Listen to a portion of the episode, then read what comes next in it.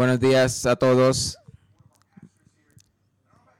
Mi nombre es el pastor Nick y estoy tan emocionado por ustedes. No hay nada como un domingo de bautismo en donde uno experimenta el momento de la gente que han decidido seguir a Jesús. Pero muchos de ustedes pensaron que iba a ser el otro día normal en la iglesia, pero hoy vas a, a ver gente que han dado su vida a Cristo y, bautizarse. Y hoy puede ser tu día. Y estoy muy emocionado sobre eso. No hay nada como el bautismo, una representación física. Y esta idea que estamos entrando en Jesús. Si están siguiéndonos en casa o en, las líneas, pueden imprimir las, eh, ver las notas a través del texto 68000 y también puede estar disponible eh, en español.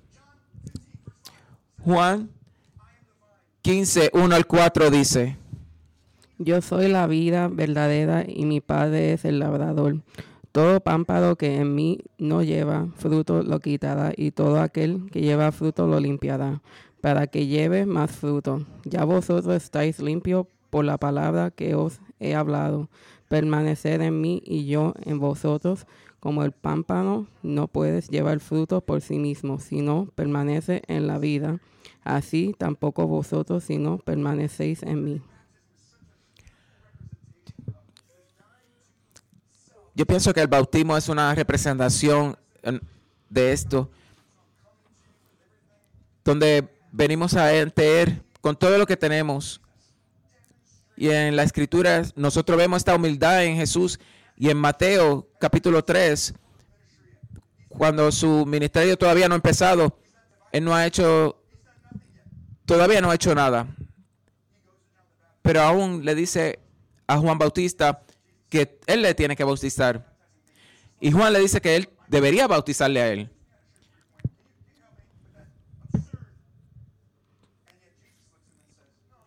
Pero aún Jesús le dice que es propio hacer esto.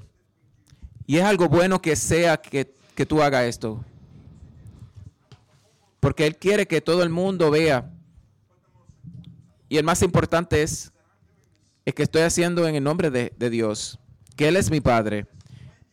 Y cuando Jesús fue bautizado, en Mateo 3, 16 al 7, y Jesús después que fue bautizado subió enseguida del agua y en ese momento los cielos le fueron abiertos y vio al Espíritu de Dios que descendía como paloma y se posaba sobre él. Y se oyó una voz de los cielos que decía, este es mi Hijo amado, en quien tengo complacencia.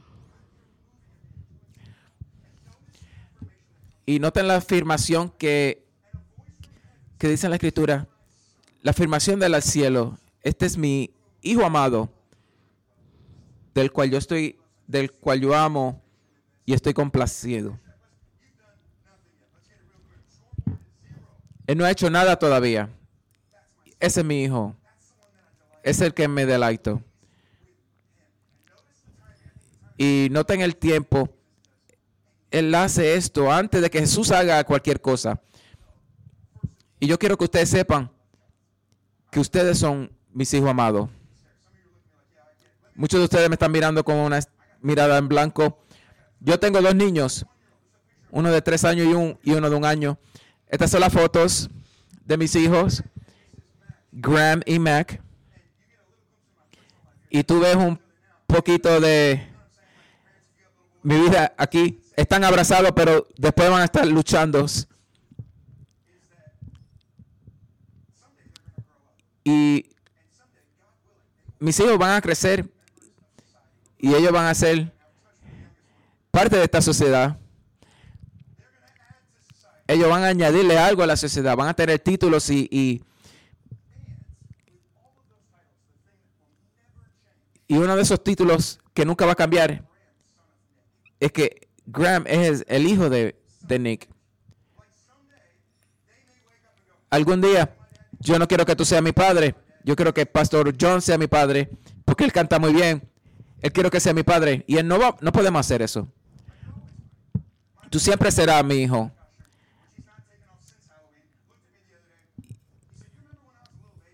¿Te acuerdas cuando yo era un bebé pequeño? ¿Tú quieres ir ayer?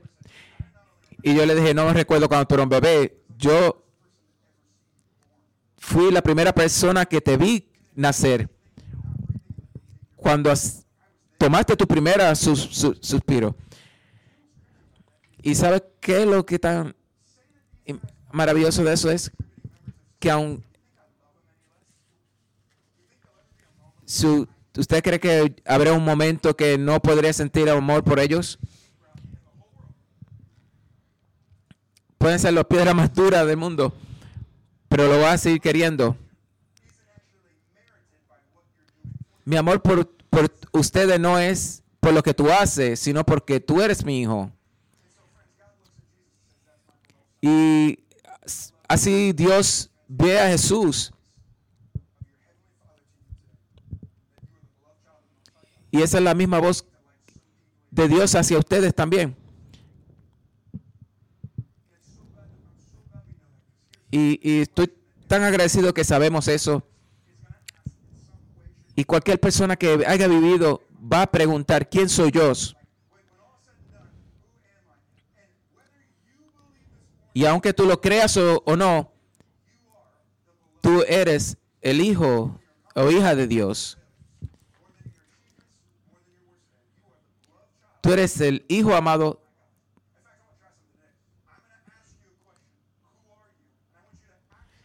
Y quiero que te preguntes, ¿quién soy? Y dígalo en voz alta, ¿quién eres? ¿Escuchaste cómo murmurábamos eso?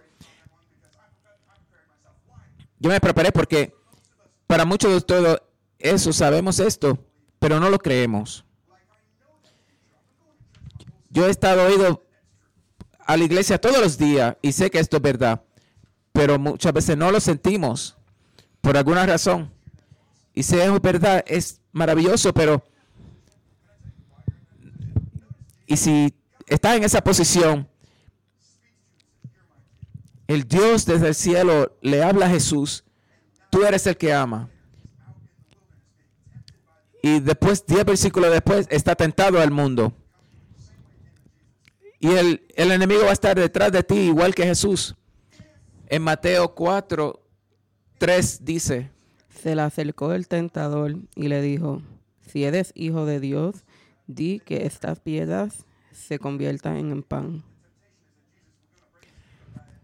mucha gente cree que la tentación es que Jesús va a romper la dieta de keto, convirtiendo unas piedras en, en- en pan.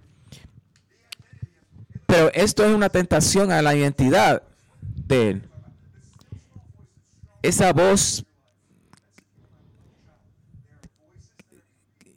que dice que este es mi hijo amado, pero hay otras voces que están compitiendo en contra de esto. Y la mayor mentira de- a, us- a ustedes y a mí como creyentes es soy lo que lo que hago. Soy lo que dicen otros y soy lo que tengo. Yo no sé si ustedes también se sienten de esta forma. Yo tengo la palabra pruébalo en los párpados de mis ojos. ¿Qué vas a decir la gente de mí? ¿Y qué cosa puedo tener que me va a hacer valor? Y yo te prometo que si tú no has visto esto, cada uno de nosotros hemos batallado con todas estas tres puntos. Y todo. Cuando tú ves películas de, de posesión demoníaca, vemos esto aquí. Las tres mentiras. Y de que tratamos de probar de que quiénes somos por lo que hacemos. Y esto pasa para cristianos. Esto pasa a nosotros que Jesús murió por nuestros pecado- pecados y tenemos que probar a Jesús que somos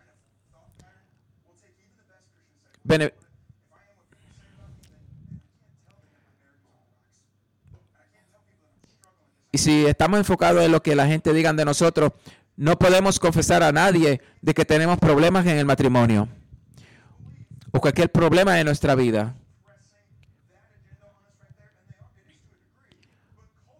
Porque la cultura también nos dice que esto es una mentira. Esto no funciona. Le voy, a- le voy a hablar de Post Malone. Es un artista cantante de toda nues- de esta década. Y en una de sus canciones dice, de todas las cosas,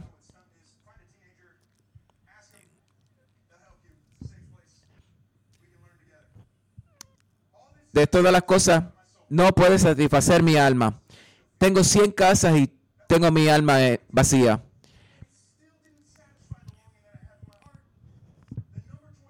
La, número, la canción número 20 en iTunes ahora es una canción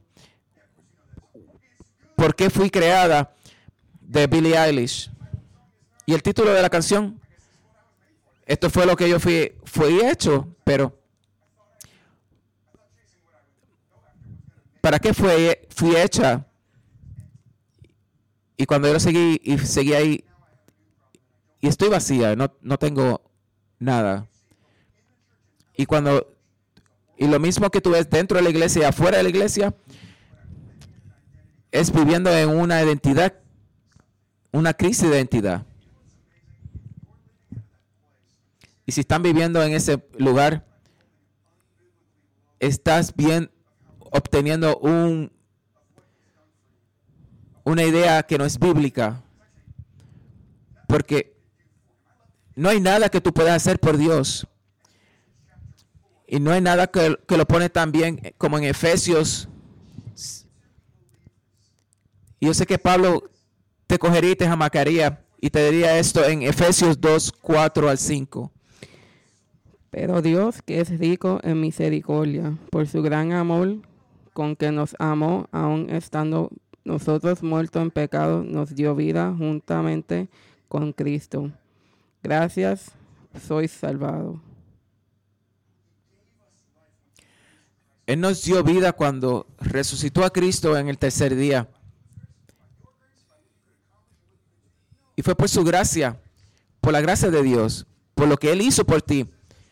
Él continúa y dice en Efesios 2, 8 al 9. Porque por gracia sois salvos por medio de la fe, y esto no de, vo- de vosotros, pues en don de Dios, no por obras para que nadie se glorie.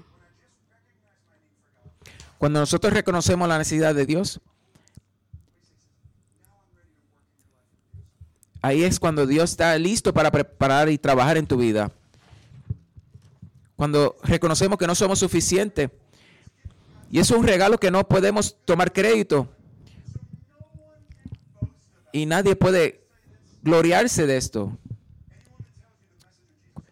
Cualquiera que dice que el mensaje de Cristo no es ofensivo está, está loco. Porque el mensaje es que tú eres el amado de Dios. Tú has creado a su imagen. Aún aunque nosotros estemos en nuestro mejor comportamiento, no, no vamos a alcanzar esta bendición. Y Dios decide que no va a esperar que nosotros vayamos a Él, sino que Él va a venir a nosotros y envía a su Hijo. ¿Y sabe a quién esto más ofen- este mensaje más ofen- ofende? No sé si ustedes saben que yo enseño estudio bíblico, pero es la humildad cuando se acercan a mí. Todo lo que tengo es, mi, es tuyo. Cuando ustedes piensan que los hijos, por lo que hacen, es más, hijo, están equivocados. Tú no puedes hacerlo más o nada que probar. es lo que, por, lo que Jesús hizo por nosotros. Y Paul termina en Efesios 2.10. Pues somos hechura suya, creados en Cristo Jesús para buenas obras, las cuales Dios preparó de antemano para que anduviéramos en ellas. Nosotros somos una obra maestra y hay pintores que están buscando esa obra maestra y, y pintan, están toda su vida pintando por esa pieza, que no hay nada igual. Y le puedo decir que Dios lo mira a cada uno de ustedes como una obra maestra. Esto es lo más increíble. Cada cuando Dios te mira a ti, tú eres tan maravillosa atleta, pero tú eres la obra maestra de Él.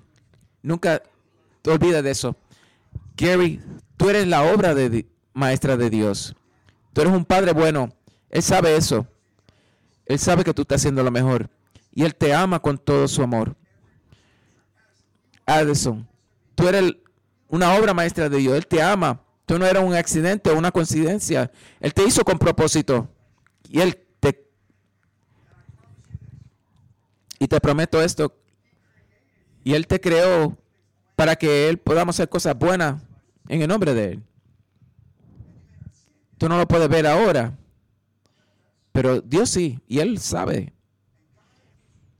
Y Dios es trabajando para que tú vengas a un momento, para que llegue un momento que estés cansado de estar probándolo. Y lo increíble es que yo sé eso, pero es tan increíble que no lo puedo creer. Y aquellos que están cansados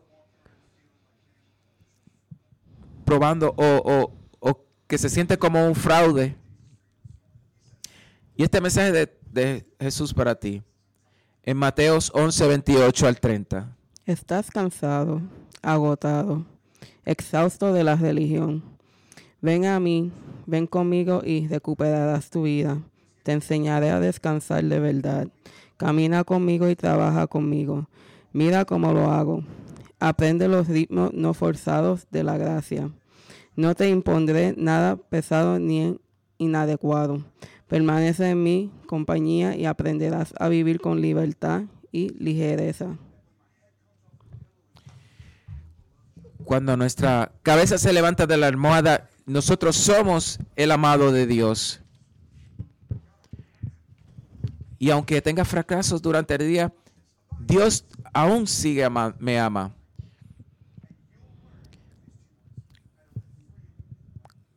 Y cuando aprendamos esto, vamos a vivir libremente y con gozo, agradecido. En unos momentos vamos a tener gente pasando a estos tanques para bautizarse.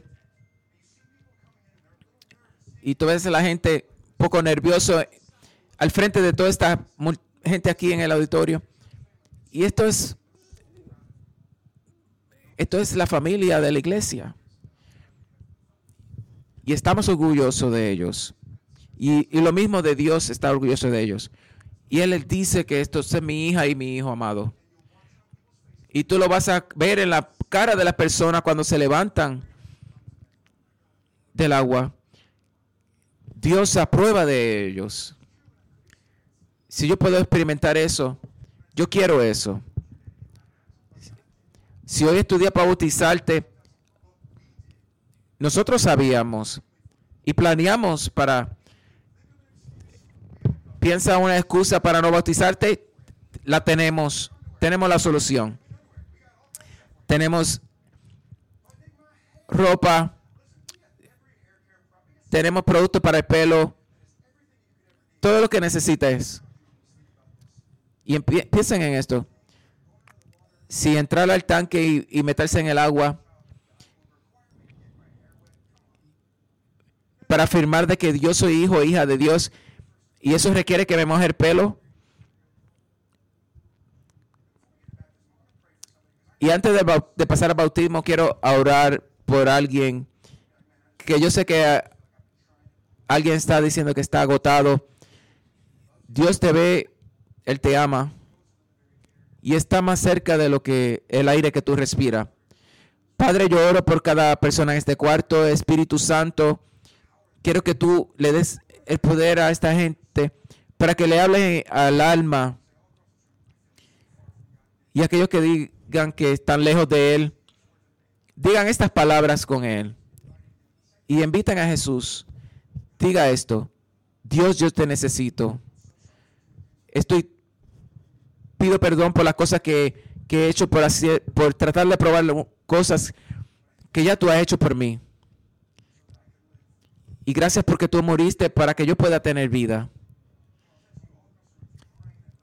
Si ese eres tú que está orando esta oración, levante la mano. Si necesitas acercarte más a Jesús, dile a Jesús, necesito, te entrego mi vida. Ven a mi vida, haz lo que tú quieras hacer. Utilízame. Ayúdame para verme a mí mismo de que soy digno. Yo te adoro, yo te alabo. Bendice a toda persona que oró esa oración. Y Dios, lo pido en el nombre maravilloso de Jesús. Y le des la valentía para seguir el próximo paso. Y Padre, confiamos en ti. Qué privilegio estar al frente tuyo. Y en el nombre de Jesús oramos. Vamos a celebrar para cada persona que haya tomado esa decisión.